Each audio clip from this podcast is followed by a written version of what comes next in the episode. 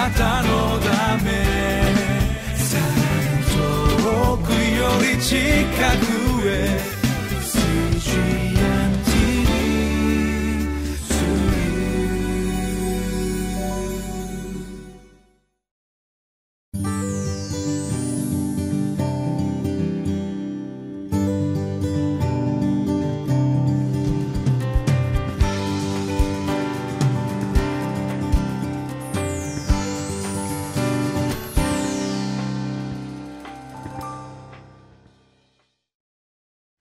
皆さんご機嫌いかがですか？リビングライフの時間です。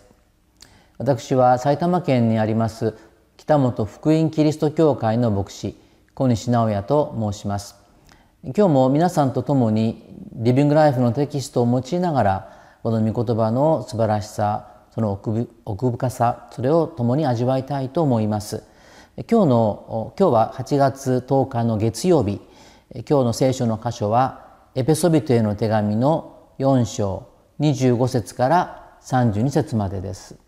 リビングライフのテキストには今日の箇所のタイトルとして「新しい人として歩み人の徳を養う人」とあります。このタイトルの意味を考えながら御言葉を共に味わってまいりましょう。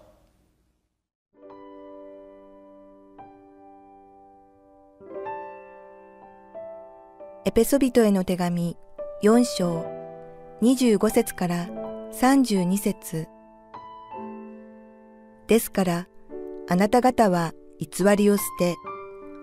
おのおの隣人に対して真実を語りなさい。私たちは体の一部分として互いにそれぞれのものだからです。怒っても罪を犯してはなりません。日が暮れるまで憤ったままでいてはいけません。悪魔に機会を与えないようにしなさい。盗みをしている者はもう盗んではいけません。かえって困っている人に施しをするため、自分の手を持って正しい仕事をし、骨折って働きなさい。悪い言葉を一切口から出してはいけません。ただ必要な時、人の徳を養うのに役立つ言葉を話し、聞く人に恵みを与えなさい。神の精霊を悲しませてはいけません。あなた方は、あがないの日のために、精霊によって勝因をされているのです。無慈悲、憤り、怒り、叫び、そしりなどを一切の悪意とともに皆捨て去りなさい。お互いに親切にし、心の優しい人となり、神がキリストにおいてあなた方を許してくださったように、互いに許し合いなさい。このエペソビトへの手紙は、あのご存知のように使徒パウロが書いた手紙ですけれども、パウロの手紙というのは大体同じような構造になっております。大体は前半が信仰の教理をどのような信仰を我々は持っているのかということを教えてそして後半にそのような信仰に基づいてクリスチャンは一人一人がどのように生きるべきかという、ま、具体的な適用が書いてあるんですね。でエペソビテの手紙の場合は前半の3章がその教理の部分そして後半の 4, 4章から6章までが実際的にどのように生きるかという具体的なこの、ま、適用が書かれている部分ですね。そして4章では、まあ、一節からの最初のところから、まあ、大体このクリスチャンとしての原則的な、まあ、生き方というのが書かれているわけですがこの25節以降がですね今日のところからですけれども生活の中の具体的な、いろいろな、まあ、領域というかその面でどのように生きるべきかより具体的な、まあ、パウロの教えが書かれているところであるわけですね。で今日の、まあ、このリビングライフのテキストを見ますと前半に捨てるべき罪とあってそして後半には恵みを与える生き方というふうにありますがあの細かく見てみるとパウロは、まあ、大体この5つのことについて語られているというふうに思うんですね。例えば25節ではこれは、まあ、嘘をつくということに関することであります。26節27節には怒りということが扱われています。28節では盗むことが書かれています。そして29節は言葉の問題が取り上げられています。そして30節から32節まで、まあ、ひっくるめて言うと、まあ、心の中にいろいろある苦々しい思いとか、まあ、そういうものについてのことが書かれている、まあ、そのように見ることもできると思うんですね。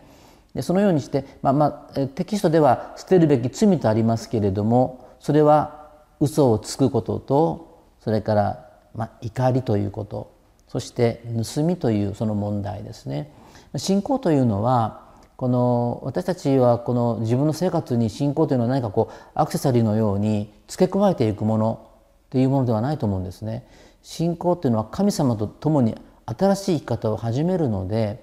生き方は今までと同じであってはいけないわけですね。クリスチャンになってからこの神の子供としてまあふさわしく歩むということなんですけれども、ま、その一つがこの偽りを捨てなさいというふうに25節で言われています。まあ、この聖書を見るとサタン悪魔は偽り者あるいは偽りの父というふうに、まあ、ヨハネの福音書なんかでは言われているんですね。つまり神様とは正反対のことなんです。イエス様は言われました。私は道であり真理であり命である。真実なお方を信じる私たちがこの嘘ということを、まあまあ、もちろんこの、えーまあ、嘘も方便という言い方がありますから全てがその、まあ、場合によってはですけれどもそれが必要な場合もあるかもしれませんけれども私たちの生き方としてこの真実を貫いて生きるということの大切さイエス様は真実な方ですから私たちもそれに見習っていくものでなければいけないと思います。それから26と27は怒りの問題ですけれども怒ること自体が罪であるとは思わないですけれどというのはイエス様ご自身もあの怒りを見せられることがありました特にあの宮清めの場合に神殿で、えー、この祈りの家と呼ばれるべきところがこのまあ強盗の巣のように商売の場になっていましたよね。ですから私たちはこの神様のことを考える時に怒らなければいけないという時もあるはずなんですね。ですから怒りそのものはその罪ということではないと思うんですけれどもただ私たちはこの怒りというのはどうしても我々の感情と非常に強く結びついてますのでその怒ったことによってこの自分のこの感情をコントロールできなくなる場合があるんですね。ですから怒ってしまってつい言わなくてもいいことを言ってしまったりそれが何かの形で行いに出てしまったりということがあると思うんです。だから聖書ではこの26節パウロ書いてますけど怒っても罪を犯してはなりませんよそして日が暮れるまで怒ったままでいてはいけません。ですから怒ること自体は悪くはないとしてもその感情のコントロールをきちんとすることができるものでなければいけないということが教えられていると思うんですね。やっぱりこの自分をコントロールできないということは本当に不自由なことですね。本当の自由というのはどのような状況であっても自分をコントロールできることであると思います。それから28節は3つ目ですけれどもこれは盗みの問題があります。これはもう実会の一つに盗んではならないということが書いてあります。であのここでパウロが言っていることはこの盗むのをやめてむしろどうするかというとこの28節の1行目の後半からかえって困っている人に施しをするために自分の手を持って正しい仕事をし骨折って働きなさいですから盗むとかそういうことをする前にまずこの働くこの仕事をしなさいとパウロは進めています。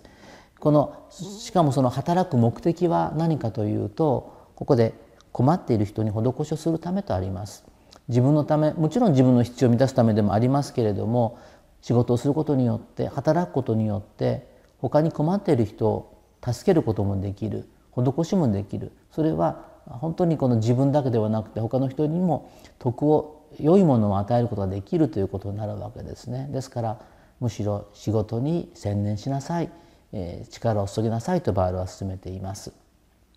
後半のところでは恵みを与える生き方とありますけどこの最初の29節はこれ言葉の問題ですね。言葉というのは、まあ、心とつながっていますイエス様が言われた言葉に言葉の中に心に満ちていることが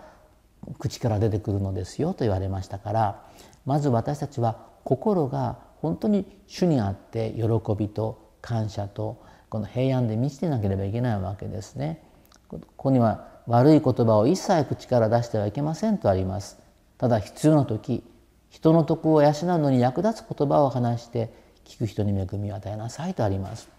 私たちはこの口が与えられましたけれど神様から与えられましたがそれによって人を傷つけることもできるし人を生かすこともできるんですね。ですから本当に言葉というのは非常に大きな力を持ってますけれども私たちは主にある、まあ、このイエス・キリストに倣うものとして本当にイエス様のように人を立たせる人がこう立つことができるようにそのような言葉を語っていきたいそのように思います。そして、まあ、5, 5番目としては特にこの31節に「無慈悲とか憤り怒り叫びそしりそういう一切の悪意とともにこれも皆捨て去りなさい」とあります。えー、これはなぜかというとこの30節にあるようにこういう、まあ、気持ちを持って生きることは神の精霊を悲しませるということになるからですね。もちろん三位一体の神ですからこのように生きることは御子イエス・キリストを悲しませることでありまた父なる神を悲しませることであるわけですね。私たちは本当に神様の大きな犠牲によって救われたものですからそして神の子供としていただいたものです。ですから親である神が本当に喜んで、えー、くださるような私たちはそのような思いで神に喜ばれる生き方を目指していきたいそのように思います。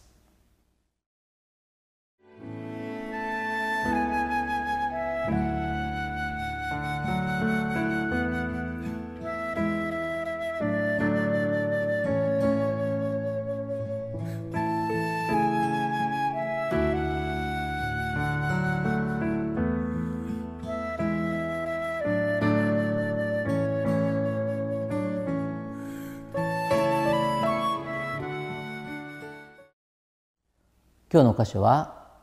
エペソビトへの手紙の4章の25節から32節までテキストのタイトルは「新しい人として歩み人の徳を養う人」とありました。またサブタイトルにも「恵みを与える生き方」とありました。私たちの人生は1回しかないんですけれどその人生の1回きりの人生を私たちが他の人にこの、えー、例えば傷を与える生き方をすることもできるしあるいは他の人々に恵みを与える生き方もできるわけですね。それは自分が選ぶことです。私たちはキリストによって新しく生まれ変わったものとして他の人々の徳を養う人あるいは恵みを与える人になって歩んでいきたい。そのように思います。それではお祈りをいたしましょう。恵み深い天の父なる神様私たちはただイエス・キリストの十字架によって全ての罪が許されてクリスチャンとしていただきました。どうか私たちは新しく生まれ変わったものとしてイエス・キリストの生き方に見習って人の徳を養うものあるいは他の人々に恵みを与えるどうかそのような生き方ができるように助け導いてください。救い主イエス・キリストの皆を通してお祈りいたします。アーメン。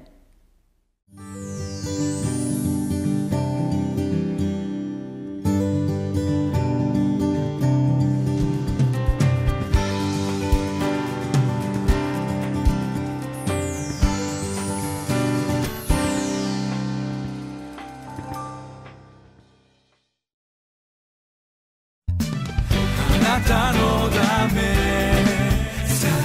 遠くより近く